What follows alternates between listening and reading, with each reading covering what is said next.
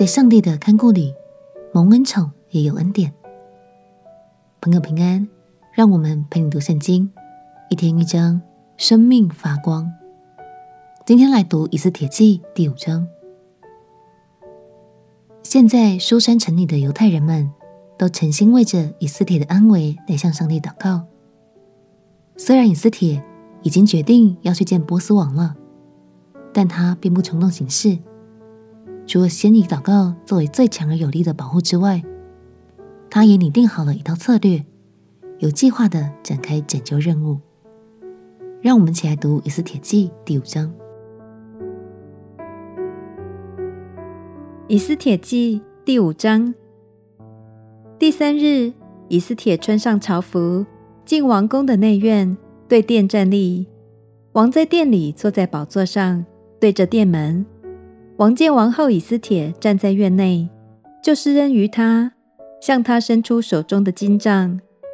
以斯帖便向前摸杖头。王对她说：“王后以斯帖啊，你要什么？你求什么？就是国的一半也必赐给你。”以斯帖说：“王若以为美。”就请王带着哈曼今日赴我所预备的筵席。王说：“叫哈曼速速照以斯帖的话去行。”于是王带着哈曼赴以斯帖所预备的筵席。在酒席筵前，王又问以斯帖说：“你要什么，我必赐给你；你求什么，就是国的一半，也必为你成就。”以斯帖回答说：“我有所要，我有所求。”我若在王眼前蒙恩，王若愿意赐我所要的，准我所求的，就请王带着哈曼再赴我所要预备的筵席。明日我必照王所问的说明。那日哈曼心中快乐，欢欢喜喜地出来，但见莫迪改在朝门不站起来，连身也不动，就满心恼怒莫迪改。哈曼暂且忍耐回家，叫人请他朋友。和他妻子细利斯来，哈曼将他父后的荣耀、众多的儿女而王抬举他，使他超乎首领臣仆之上，都述说给他们听。